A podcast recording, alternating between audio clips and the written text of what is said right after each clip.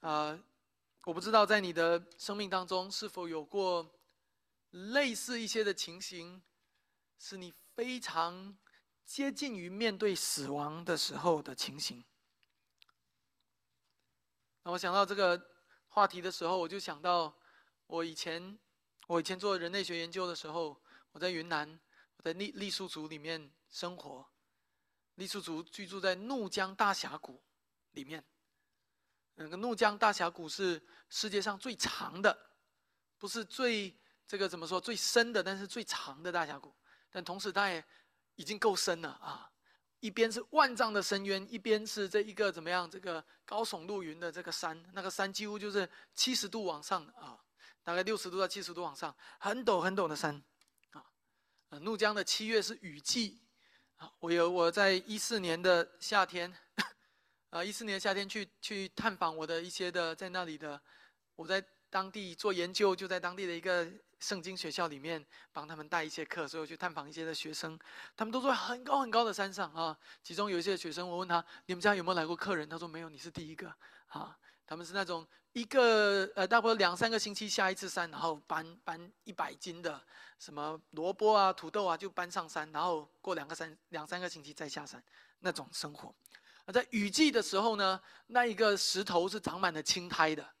那我们怎么下山呢？我们就是没路，就是脚下就是路，就是这样，路在 脚下啊。所以呢，啊，那个路是很滑的，然后那石头长满青苔啊。你一不小心呢，你就会呜，你就不知道你要滑到哪里去了。你要滑到下一个稍微有平缓的地方，你才会停下来。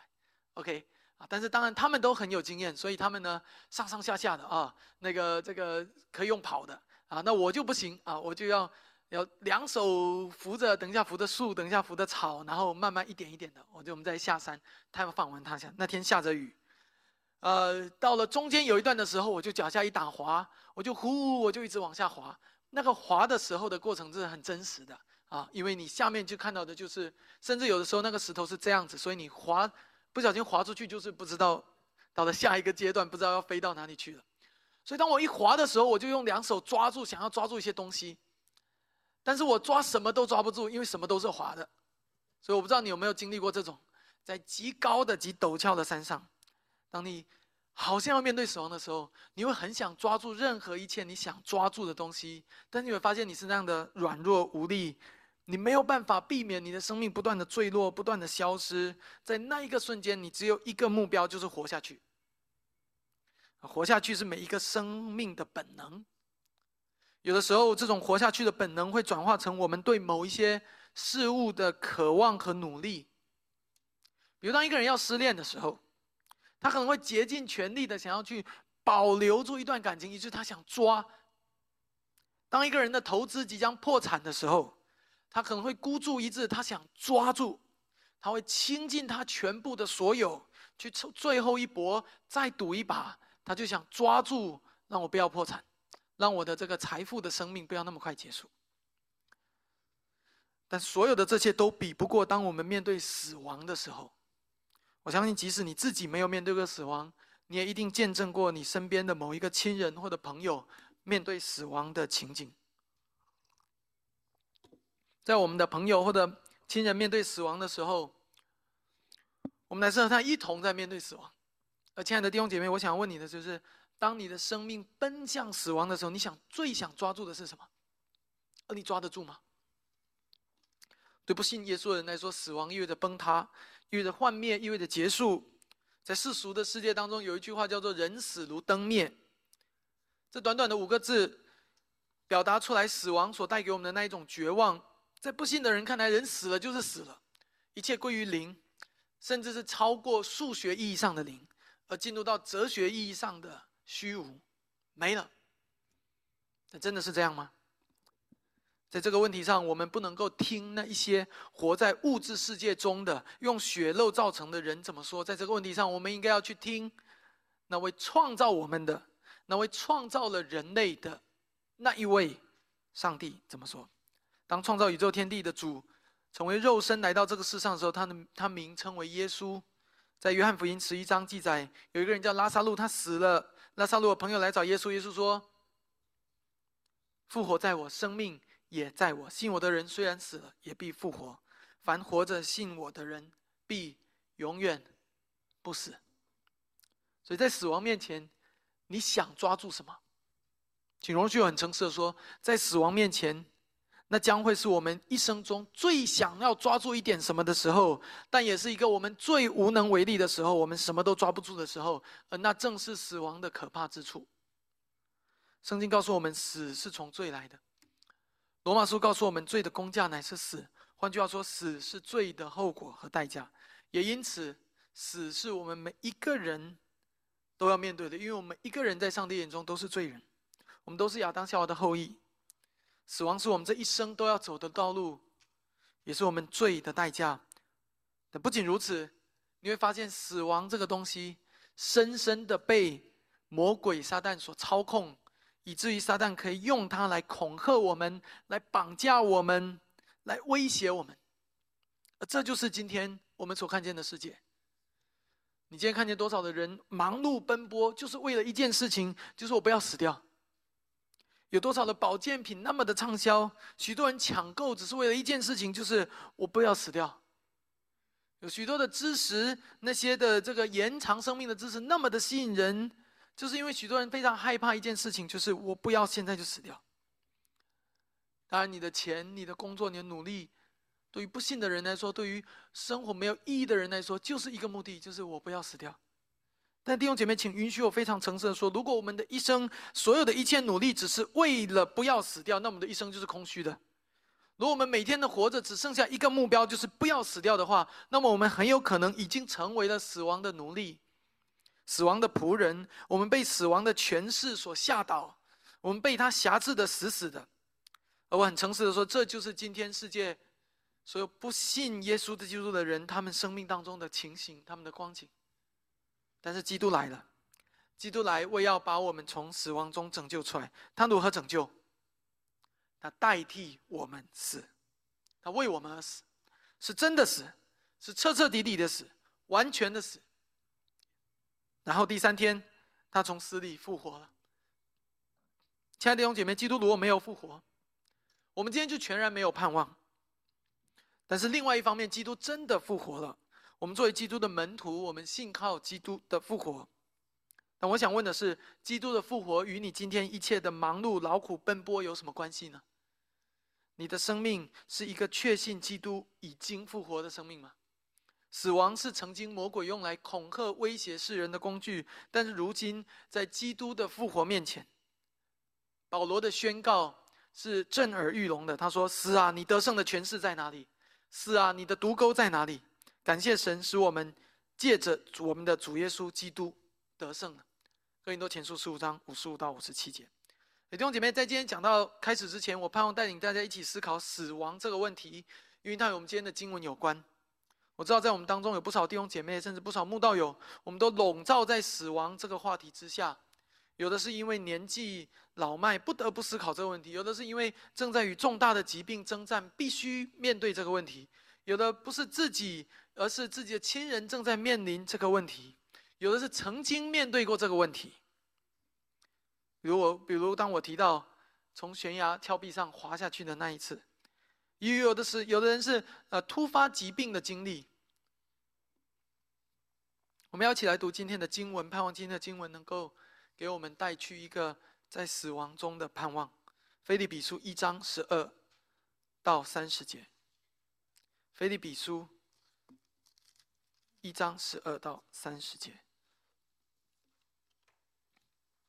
弟兄们，我我愿意你们知道，我所遭遇的事，更是叫福音兴旺，以至于我所受的捆锁，在御营全军和其余的人中，已经显明是为基督的缘故。并且那在主里的弟兄多半因我的捆锁就笃信不疑，越发放胆传神的道，无所惧怕。有的传福音是出于嫉妒纷争，也有的是出于好意。这一等是出于爱心，知道我是为便民福音所设立的；那一等传基督是出于绝党，并不诚实，意思要加增我捆锁的苦楚。这又何妨呢？或是假意，或是真心，无论怎样，基督究竟被传开了，为此我就欢喜，并且还要欢喜。因为我知道这是借你们的祈祷和耶稣之灵的帮助，终必叫我得救。照着我所切慕、所盼望的，没有一事叫我羞愧。只要凡事放胆，无论是生是死，总叫基督在我身上照常显大。因为我活着就是基督，我死了就有益处。当我在肉身活着，若成就我功夫的果子，我就不知道该拣选什么，挑选什么。我正在两难之间，情愿离世与基督同在，因为这是好的无比了。然而我在肉身活着，为你们是更是要紧的。我既然这样深信，就知道人要住在世间，且与你们众人同住，使你们在所信的道上又长进又喜乐，叫你们在基督耶稣里的欢乐，因我再到你们那里去，就越发加增。只要你们行事为人与基督的福音相称，叫我或来见你们，或不在你们那里，可以听见你们的景况，知道你们同有一个心智，站立得稳，为所信的福音齐心努力。凡事不怕敌人的惊吓，这是证明他们的沉沦。你们得救都是出于神，因为你们蒙恩不但得以信服基督，并要为他受苦。你们的征战就与你们在我身上从前所看见、现在所听见的一样。今天讲到的主题句是：唯有基督是我们生命中的意义与盼望。唯有基督是我们生命中的意义与盼望。我每一周讲到的主题句都在单章第三页上面彩色背景的地方。这是我们讲到的主题句，在第三页也有我们讲到的大纲，来帮助你来参考。我们首先要来看到第十二到第十九节，在这里我们会看见。保罗对一些事情的看法，跟世人对一些事情的看法是完全不同的。我们也在这里看到保罗对罪的认识、对苦难的认识，他的关注点和一般的人在思想这件事情的时候是不一样的。所以，我们首先要一起来看第十二到第十九节。在这当中，保罗提到了两个比较重要的一个事情：一个是他正被捆锁，一个是讲到教会中有一些人因着罪。而产生一些纷争，而这本来对世人而言是极其糟糕、负面的事情，但是在保罗看来却有非常不同的感受。如果你还有印象，我们上周曾经提到保罗的这一封书信也被称作监狱书信，但他并不是在一个狱中写的，他是在一个被囚禁在一个呃这个单独的一个地方，在这个呃这个。换一种说法，叫做指定监视居住，在中国大陆是这样的一个刑罚，啊的这样一个状态下写的，在大陆许多受逼迫的牧者和基督徒，也都曾经遭遇过这一种的这个刑罚，叫做指定监视居住，就是要用今天的一个通俗的话来理解，就是软禁啊。但是是不是软禁就不严重呢？是不是软禁就是一个比较轻的一个？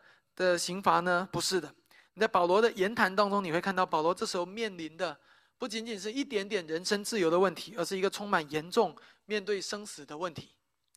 他被软禁，或许只是因为他的身份，他是罗马人啊，他他这个兵丁惧怕他，官府也惧怕他的影响力，所以给他一些特别的对待。但其实他是在一个严加看管的情形之下。我们呢怎么会知道呢？请你看到第十三节，你就会知道。他说：“他受了捆锁，这个捆锁是在谁面前被捆锁？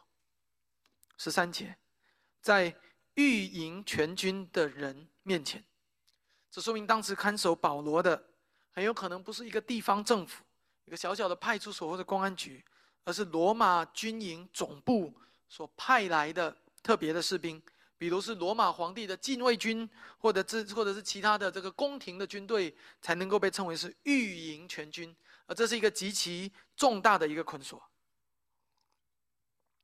接下来你继续往下看，你会看到保罗不断使用“捆锁”这个词。第十四节、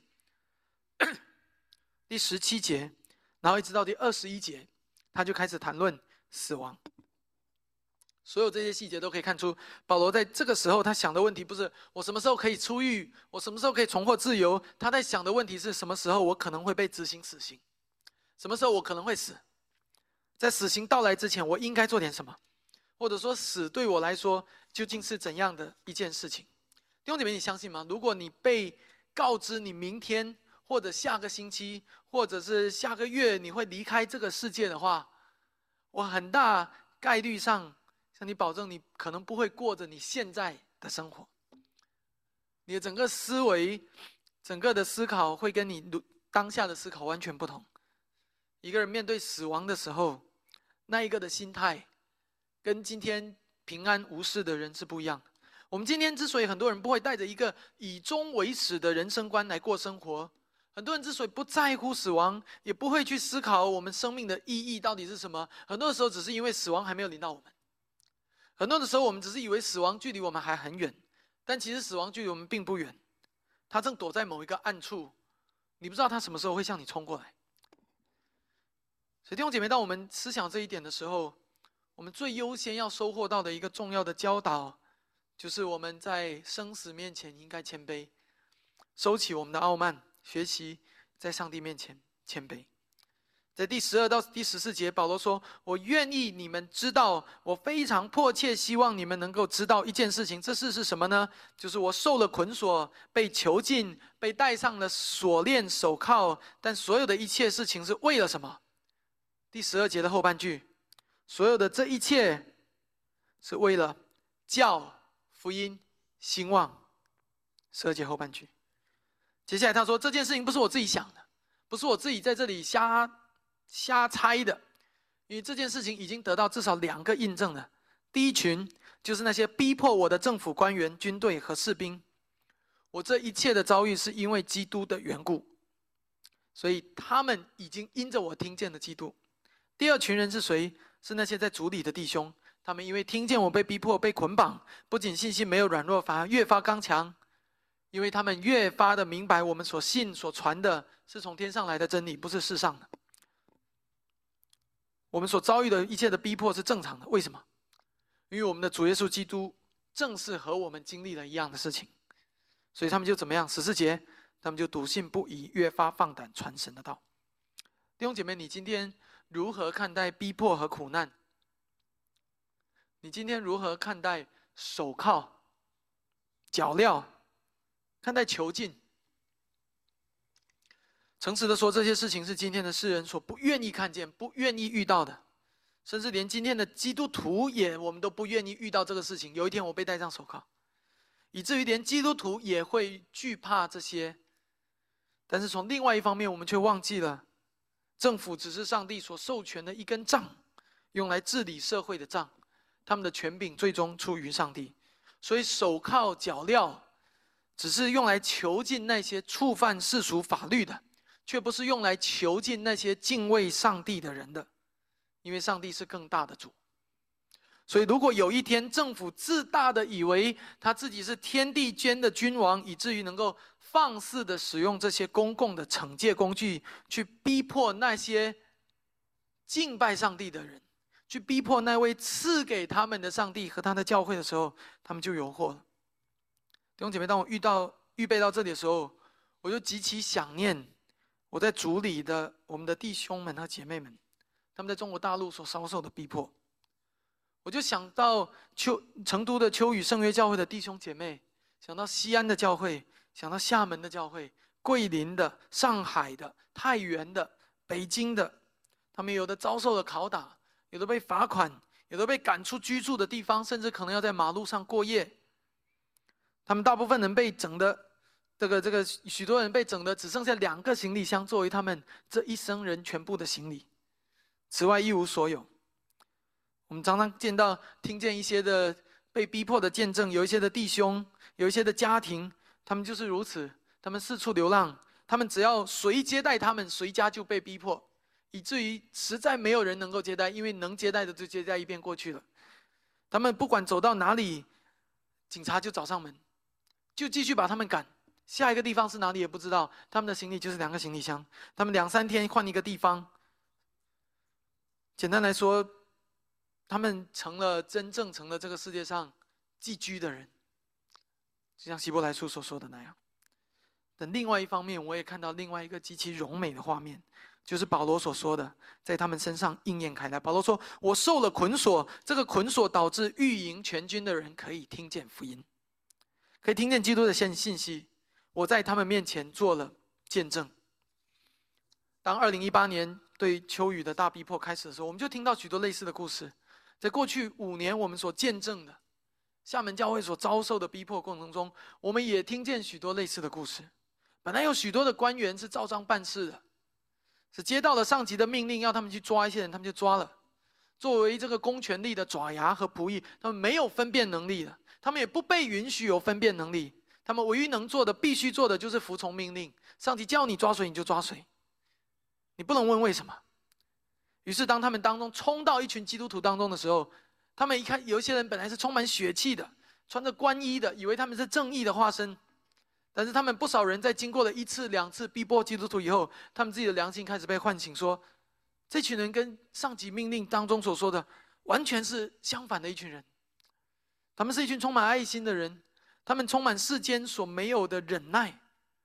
这群基督人、基督徒甚至愿意为这些逼迫他们的人祷告，因为他们的主正是这样示范给他们看的，以至于在这样的逼迫当中，反而有一些警察听见了福音，开始思考生命的意义。不仅如此，还有许多在监狱当中的故事。我分享一个简短的监狱当中的故事给你们听。当这个呃一八年秋雨的逼迫开始的时候，啊。有一个家庭，那个妻子呢是热心姐妹啊，甚至呢在教会中参与各样的事工，所以呢这个逼迫一来到呢，就把这个姐妹就抓去，抓去了这个这个监牢里面。这个丈夫呢是不信主的，这丈夫不仅不信主，而且是那种有点混社会的那种样子啊，就是大辣辣的这样子，然后比较粗犷的一个弟兄。弟兄说：“哎，干嘛把我的妻子抓到监狱里去啊？”他就跑去跑去公安局要人，哎。我的妻子被你们抓了，哎，公安局说，哎，你是谁？你竟然敢来要人？OK，所以连你也一起抓起来。所以这个弟兄还没信主，就为主受了逼迫，啊，他就被抓到监狱里去。啊，他被抓到监狱去，监狱有很多的狱友，那些狱友就问他说：“哎呀，你是谁呀？啊，你怎么怎么怎么也也进来了？”啊，他说：“我的，他说我是因为这个怎么样？”这个教会被逼迫，我被抓进来。他说：“你是基督徒？”他说：“我不是基督徒。”你不是基督徒，怎么又给你抓进来？”他说：“哦，我妻子是，啊，我妻子这个这个被带被抓进去了。”啊，大家问，大家就觉得哎，很好奇啊啊！我们从来没有听过教会，你教会是什么样？你给我讲一下。那个丈夫呢，几乎每周跟他的妻子去教会，所以他丈夫对教会了如指掌，第二天讲道也懂，什么都懂。这个人姓沈啊，叫沈先生。然后大家就一直问他。啊，他就那他就哎呀，教会啊，教会就是这样那样这样那样，圣经就是讲这个这个这个啊，教导就是这个这个，我每周都听了，我知道。哎呀，他很多的狱友就觉得很稀奇，说：哎呀，这么好的地方，你赶快告诉我哈，我给我的家人写信，我介绍他们也去。有的就说：哎呀，我出狱了以后，我就去就去投奔你们啊，我们就去找你们啊。啊，这个这个这个沈弟兄，这个这个沈先生呢？这个沈先生呢，其实他他是一个很有口才的人，你也知道他在社会上啊做很多的事情，所以呢他就得了一个新的绰号，大家就叫他沈教授啊。因为每天早晨睡醒，大家就很想听他讲，你继续多讲一点啊，你在教会里面听见的给我给我们听啊。而这个沈教授，这个沈先生，就出狱以后他自己就也信主了，而如今他是这一间教会非常热心、非常主力的一位弟兄。那姐妹，这是很奇妙的经历。那你会看见上帝如何的在这当中奇妙的做工，使那些本来在监狱里面的人能听见福音，用一个不是基督徒的人 成为他的出口。而保罗在这里所说的一样，在御营全军，在其余的人中都见证了基督，因为他被抓，以至于本来没机会听见福音，本来没有机会认识基督徒是谁，本来没有机会了解教会是什么的一群人。如今却可以听见基督的名，所以在秋雨的网站上，他们没有把他们的牧师拿掉，他们的牧师被判刑九年。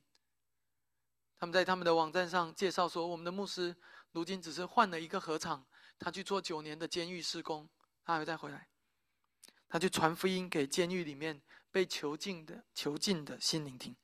弟兄姐妹，虽然你在北美，但我要鼓励你，你盼望在哪里？是在你每一天的自由和丰富上吗？是在你的健康上吗？你的盼望如果不在基督里，你活的就没有自由。因为这个世界上任何东西都可以捆绑你，都可以掌控你。但是如果你的盼望不是在基督里面，你就轻易的被掌控，就被捆锁。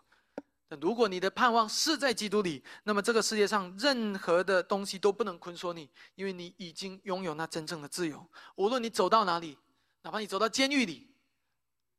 你都仍然有真正灵里的自由，这句话不仅是对你说，也是对我说的，并不是只有一个牧师领受了传福音的使命，是每一个基督徒都领受了传福音的使命。所以，如果你真的知道这是你生命的使命所在，那么即使有一天，就算你进了监狱，你都不会觉得绝望，因为即使在那里，你会知道我的生命不过换了一个地方罢了。这并不妨碍我实践上帝托付我的使命，传扬他的福音。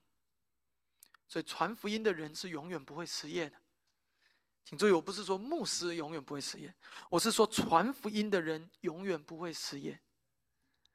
正如加尔文所说：“世界就是我们的牧区，世界就是我们的合场，监狱也包括其中。”我们继续，你继续往下看，要来看到前面的第十二到十四节，人们看逼迫是一种灾难，捆锁监禁是一种灾难，但在保罗看来，逼迫却是一件美事。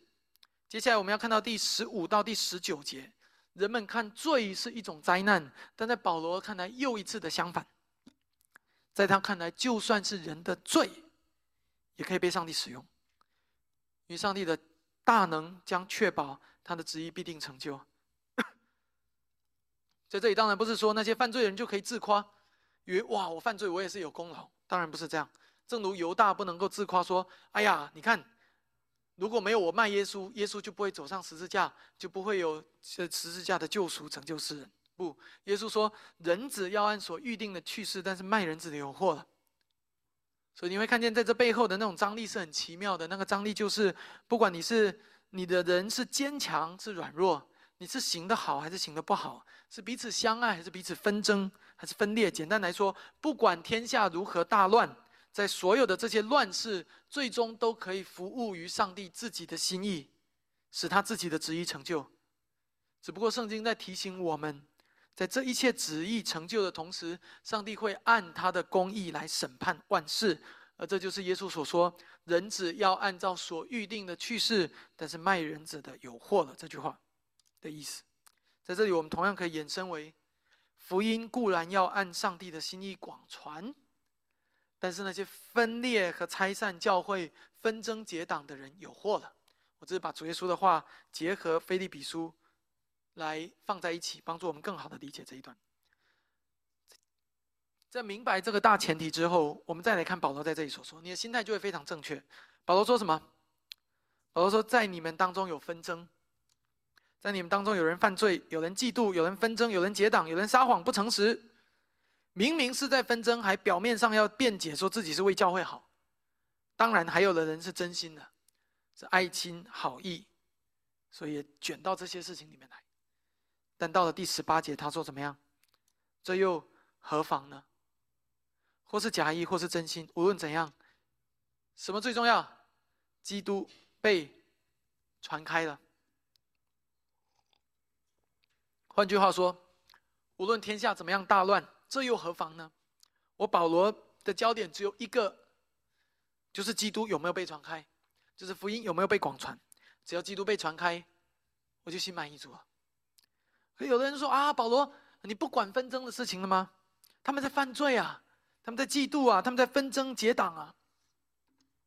如果你读过哥林多前书，你就会知道，首先保罗并不是不管结党纷争的事情。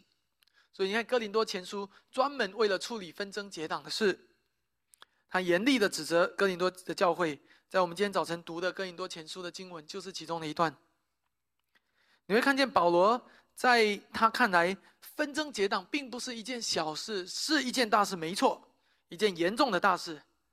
但是在另一方面，在保罗心中还有一件比这个事更大的事，是任何事情都不能摧毁、都不能分心的，就是基督的福音是否被广传，上帝。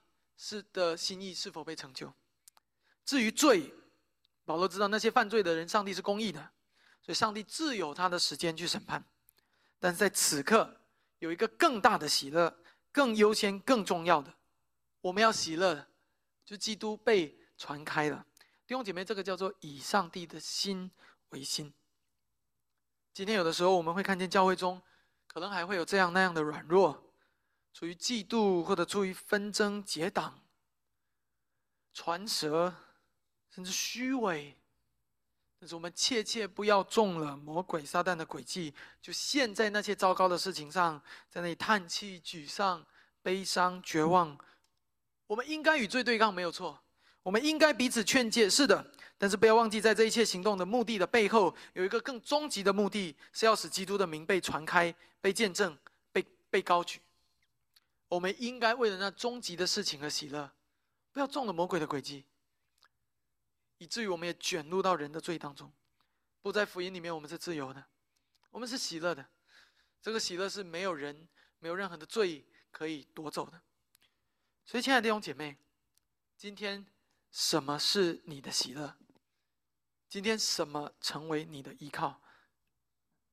当你定睛你人生的时候，福音是你的喜乐吗？基督从死里复活的大能是你的喜乐吗？还是在你面前？是永远没有希望的人生，永远没有安息的家庭，是无尽的忧愁。特别在这个越来越忙碌的时代当中，到底什么是你的喜乐？当我们定睛在教会的当中，情况也是如此。今天基督从死里复活得胜的信息是我们的喜乐吗？今天基督国度的扩展是我们的喜乐吗？还是我们眼睛一次又一次的被人的罪、人的不完美、施工的不完美、决策的不完美、预算的不完美所遮蔽了？你是觉得好不开心呐。亲爱的弟兄姐妹，我甚至不是在命令你喜乐，我是在教导你要喜乐。我是在告诉你说，如果你是一个基督徒，但是你的生命每一天面对你的生活却没有喜乐，面对你的配偶、孩子没有喜乐，面对你的教会却没有喜乐的时候，你就真的走宝了。你懂什么叫走宝？就是你丢失了那个最宝贝的那个东西了，你真的遗失了福音里面最美好、最宝贵的。那一个，那个从上帝而来的恩赐赐给我们，就是无人可以夺走的喜乐。弟兄姐妹，每当我回想到成都秋雨圣约教会的时候，我想到那些弟兄姐妹的分享，我就从他们脸上看到一种无人能够夺去的喜乐，手铐脚镣不能夺去的，死亡的威胁不能夺去的喜乐，那是何等的宝贵！你看见一间教会，你看见主任牧师被关押。但是主耶稣却做他们的大牧人，以至于他们必须不得不被迫的操练，把喜乐建在基督里面。第二个，我们要一起来看保罗对生命的认识，二十到第二十六节，思考到罪，思考到逼迫以后，他思考到他自己的生命。他说：“原来我活着就是基督。”他对死亡的认识是什么？他说：“这是好的无比啊。”我们要一起来看到第二十到第二十六节，在这一段经文当中，我们看到其中频繁出现的两个词，第一个就是活，第二个就是死。在前面保罗已经宣告了，我的捆锁算不得什么，这个捆锁这个逼迫让福音更兴旺了，没问题。接下来他还说，人的罪也算不得什么，基督总是被传开的，上帝的心意成就了。为此，我就欢喜，并且我还要欢喜。你会看到，这个世界上已经没有什么能让他难过的了，因为他根本不定睛在这个世界上，他定睛在上帝身上。接下来更深的一层的问题，就是生死能不能让他忧愁呢？而保罗在这里要告诉我们，一个真正信靠主基督的人，生死也不能够叫我们忧愁。你不要以为这样一句话很容易。如果你自己曾经面对过死亡，或你身边最亲爱的人曾经经历过死亡，你就会对这件事情非常敏感。我们人总是在平安无虞的时候，就会忘记苦难带给我们的绝望。但当我们真正去面对苦难的时候，我们会常常会有不一样的感受。而简单来说，死亡就是我们面对最大的恐惧和威胁。简单来说，这个世俗的世界，魔鬼撒旦的权柄，或者是一个邪恶的政府。或者是邪恶的社会，当他要逼迫基督徒的时候，他能做出最大的威胁是什么？就是我要杀死你。今天这个世界上的人，最给我们带来最大的威胁，没有哪一个威胁比这个威胁更大。所以，当保罗要谈论到真实的喜乐和盼望的时候，他必须碰这个话题。事实上，他也确实在生死边缘。但请你看他在这个世上的第一个结论是什么？他说是靠着祈祷和神基督之灵，也就是圣灵的帮助，无论是生是死，怎么样，总叫基督在我的生命身上照常显大。这是他的第一个的结论。保罗在这时候关注的是什么问题？就是基督有没有显大？简单来说，就基督的名有没有被高举，有没有被广传？基督是否被被拥被拥护了？至于他自己的生命怎么样，无论是生是死，只要能够在基督，只要能够使基督的名被显大，这件事情上有贡献，那么那个生死就是好的，就是宝贵的。结合到前面十二节开始经文，你就看到第三组的对比。第一组是逼迫，人们说：“哦，逼迫捆锁很糟糕。”他说：“没有，福音兴旺。”第二组人们是说：“哎，教会中纷争结党很糟糕。”保罗说：“没有，怎么样？基督被传开了。”第三组人们说：“生死很可怕。”保罗说什么？基督有没有显大？弟兄姐妹，你看见一个完全不一样的人生观吗？我要告诉你，那不是保罗独有的。那是每一个基督徒真正生命被福音所翻转更新的人，我们应该有的生死观和人生观。反过来说，如果保罗面对逼迫、面对罪、面对生死时候的态度和思考，与你面对这些思考的态度有不同的话，你要好好的停下来问自己一个问题：到底我所信的福音究竟是什么？我真的信福音吗？我这真正信这个福音是基督的大能吗？是上帝的大能吗？我真的相信福音已经得胜死亡了吗？我唱那么多的诗歌，我真的相信诗歌里面所唱的基督是我所有，耶稣是我生命，我真的相信吗？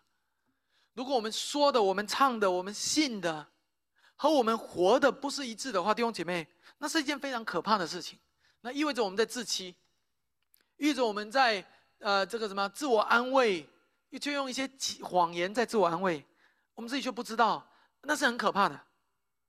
那意味着我们根本没有信靠那位从死里复活的救主，我们却在口头上喊的大声的说我们依靠，而那种严重的割裂的人生。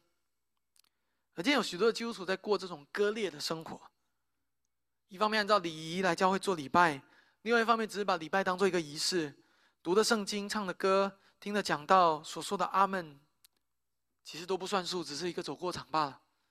礼拜结束该干嘛还是干嘛。该在最终打滚还是打滚？不读经祷告，继续不读经祷告。最可怕的是，在怕逼迫的时候继续怕逼迫；在该忧愁绝望的时候继续忧愁绝望；在该惧怕死亡的时候继续惧怕死亡。弟兄姐妹，那是一个何等可怕的事情！那样的敬拜成了一个行尸走肉的敬拜，因为所宣告的成了谎言。求主帮助我们。保罗接下来进一步向我们解释说，为什么无论是生是死。基督都可以在他生命中显大，他给出一个方法。他说：“因为我活着就是基督，我死了就有益处。”弟兄姐妹，你什么时候看清楚生死的真相，什么时候你就得了真自由。当然，我要告诉你，今天这个世界上会有许多人也跟你讲类似的话，来鼓励别人好好的活下去。但是，请允许我说，所有说这些话的人，如果不是把在这个问题上指向基督，就不可能真正解决这个问题。因为唯有基督是唯一一位从死里复活的。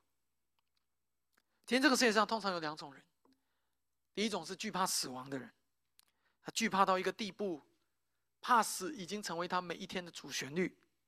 简单来说，他活着一切都是为了，呃，他所做的一切的努力都是为了让他远离死亡而做的。这是第一种人。他的工作、他的努力、他的养生、他的运动、他的一切，都有一个终极的目标，就是延缓自己的死亡。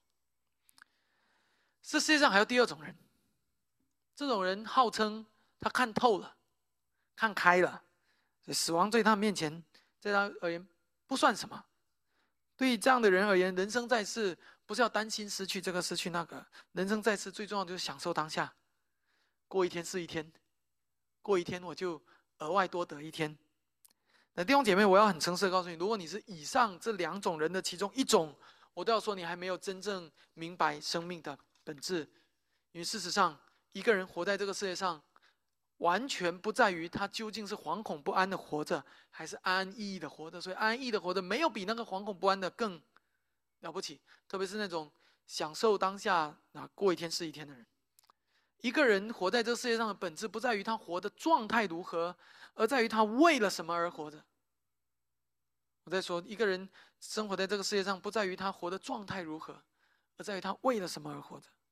所以，其实我刚刚说的第一种怕死和第二种所谓的看透了，他们其实是同一种人，你相信吗？你你看见他们在哪里相同吗？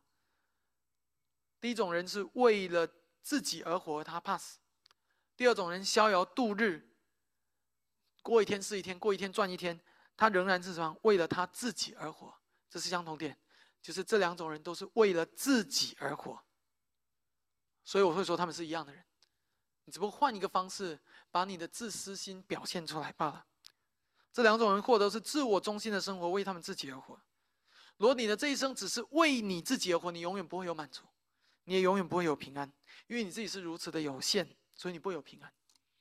生命核心的意义在于区分你到底为谁活，你是为那位创造你的上帝而活，还是为你自己？一个受造物如果只是为他自己的存在而活，是非常可怜的。一个受造物如果不能够认识那位创造他的那一位，是非常可怜的。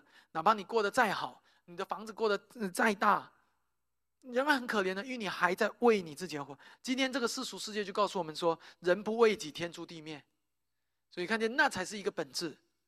所以整个世俗世界都笼罩在这样一种自私或者自我中心、为自己的状态中，而那个背后就是反抗上帝，拒绝以上帝为创造者，拒绝他是至高掌权的君王。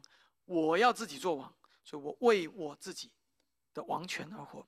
我们从一辈出生下来就。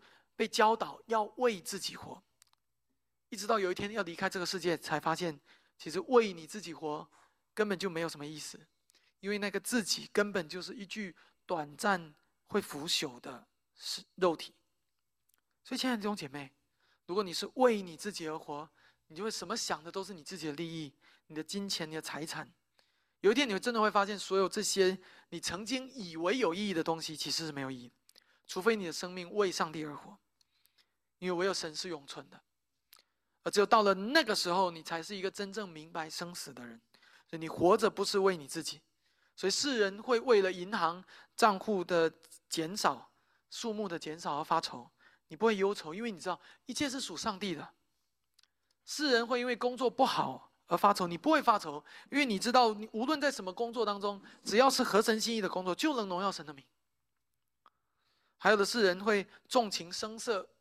活在享乐主义当中，过一天是一天，享受人生，因为他们认为他们享受越多，就在这世上赚的越多。但是你不会这么做，因为你知道你的生命是属于神的，你的王是神，所以你应该忠心于你的生活。你一切的努力不是为你自己，而是为了上帝的喜悦。你就知道你不应该荒废你的生命，你应该忠心的生活，因为有一个王看着你。不仅如此。你越认识这位上帝，你就会越有自由，在你的心中，因为你知道你的王是一位恩慈的王，你的王不是一位这个一这个怎么样？这个这个酷吏。你的王会向你要求忠心，但不会向你要求业绩，所以你有平安。你知道我的王是向我要求忠心，他不是向我要求业绩，因为一切的业绩。是神，是他自己成就的 KPI。因为其实一切都在他的手中，而那是我们真正的自由与平安所在。弟兄姐妹，你看见了吗？在这样的人生当中，你的生命是为了主，就如保罗说：“你活着是为了主，你死了也有益处，因为你的死也在上帝的手中。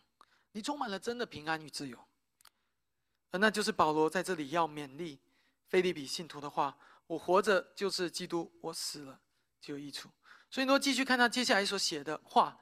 他说：“所以现在怎么样？现在其实活着和死了，对我来说没什么两样。我在两年之间，活着很美好，死了同样美好。所以，如果让我选的话，接下来他的话啊，在第二十三节，他说：如果让我可以选，我情愿离世，因为那可以与我爱的主耶稣基督同在，是好的无比的。”但是没有关系，既然上帝现在没有要把我拿带离这个世界，那么我就怎么样？那我活着，那我就要活出上帝的荣美，我就与你们同住，目的是要使你们在基督的真道上有长进、有喜乐，叫你们在基督里的喜乐不断不断的增加。第二十二到二十六节就非常清楚的向我们解释了二十一到二十二节所说的内容，就是无论是生是死，我的生命只有一个目标，就是使基督在我身上显大。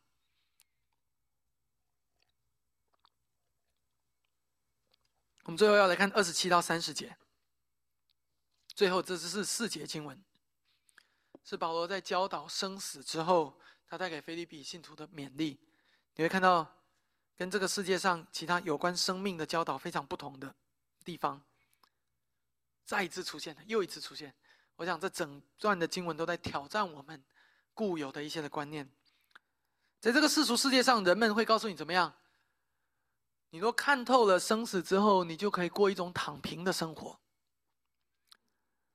啊，你就或者过一种归隐山林的生活，啊，过或者是过一种无欲无求的生活，那个叫做看透了，这是这个世界教给你的，以至于今天有很多的基督徒有一个误解或者一个困惑，所以我信主之后，然后呢，我是不是就躺平了？反正我最重要，我已经得到了。这个世界这样的一种想法，就是被这种所谓的归隐式的生活，或者这种，呃，这个看破呃尘世的这种生活的意识形态所影响。简而言之，这个世界那些人间所谓最高级的智慧和哲学，都在告诉你：如果你看透了这个世界，那么就离开它，那么就逃开它，就降低你自己的欲望，过一种无欲无求的生活，过一种内心宁静如水的生活。请原谅我用一句最土的话来戳破这一个理论。我很诚实的告诉你，那些都是假的，或者说那些理论都不是一个真正看透生死的人应该有的，因为这些理论完全没有给你解决你今天生命当中的问题。这些理论只在教导你一种最懦弱的方式，就是逃。我这个世界，我惹不起，我还躲不起吗？我逃。简单来说，那些逃去深山里面生活的人，不见得会比那一些在生意场上屡战屡败、屡败屡战的人还要坚强，甚至他比他们还要懦弱，因为这些人更敢于面对生活中的苦难，而他们只懂得逃，他们逃的一点不剩，他们还以为自己是最聪明的，而这样的聪明只不过是为了他自己的自私罢了。这不是上帝要我们活出的生活。上帝从来不是因为这个世界充满了罪恶，于是他就弃之不顾。他说：“哎，我就在上面看着你们好了，你们就随你们去吧。”不是的，上帝从来不是弃这个罪恶的世界于不顾，否则就不会有主耶稣基督道成肉身的。主耶稣基督道成肉身进入这个世界，正是帮助我们看见上帝对这个虽然有罪、被罪污染的世界，但是仍然有他创造的美好的世界的态度。所以，正确看待生死的态度是什么？二十七到三十节，保罗在谈完了生死之后，他带着一个对生死的正确的态度来帮助我们看。他勉励菲利比信徒们：既然生和死都不应该成为一件自私的事，而应该成为一件与基督有关的事，那么，既然我们现在活着，就应该积极的为主活。所以，你看见吗？为谁而活是很重要的。如果你能够明白。你的生活是为主活，那么你所有的一切工作，你的主、你的王，你在上掌权的，像所要的，就是你活着的要做的事情，就是忠心、殷勤，还有圣经其他教导。所以，既然我们明白我们活着就是基督，因此我们活着的形式为人，就应该怎么样与基督的福音相称？这就是二十七节所告诉我们的。只要你们行事为人是怎么样？与基督的福音相称，也不是没有要求的，不是无欲无求，或者说算了掏钱。接下来第二十七节的末尾又继续告诉我们：所以你们要站立得稳，你们要为所信的福音齐心努力。又因为即使我们死了，我们也有益处，基督可以在我们的死上面被传扬。所以二十八节，我们就不要受敌人的惊吓，因为没有任何的惊吓可以惊扰我们。第二十九节。所以我们要怎么样？甘心受苦，因为苦不能夺去我们的喜乐，并且第三十节，我们愿意为主征战。所以你会看见一个真正看清生命生死真相的真理。这个真理，这个帮助你看清生死真相的真理，不是一个要让你躺平的真理，不是一个要让你出家、让你归隐山林，或者让你得过且过、及时享乐的真理。如果一个真理给你的带来的是那样的生活，那就太悲哀了，那也不是真理。真正的真理乃是激励我们在活着的时候忠心活着，在死的时候平安离开。以至于连死都不能成为我们生命的威胁，那么就再也没有什么可以威胁我们了，也再也没有什么可以剥夺我们在上帝面前的自由了。所以，我们来到今天讲到的最末尾，你所信的上帝和他所教导的真理，如果不能够带领你站立在生死之间，弟兄姐妹，我告诉你，那就全然是一个谎言和空谈，你可以立刻就丢弃。如果你所信的，如果你的信仰，不能够使你站立在生死之间，安稳的站立，你可以立刻丢弃。如果一个所谓的真理不能够让我们为之献上一生，然后为之而死的话，那么它就不是真理，那是谎言。因为真理是可以让我们为之而死的。但如果相反，如果一个真理是可以让你为之献上一生，是让你为之而死的。那么你就应该竭尽一生去坚守，因为那正是你在死亡面前，你唯一可以稳稳抓住的东西。你看见你在死亡面前，什么是你可以抓住的吗？除非一个事情是真正的真理，你可以稳稳的抓住，否则这世上没有什么你可以抓住。你现在还没有遇见生死，是因为上帝恩待你、眷顾你，还没有将生生死放在你的面前，在我们当中。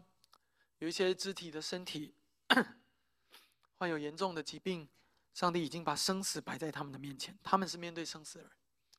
这种时候更加验证我们的信心，因为在死亡面前，没有什么是我们可以抓住的。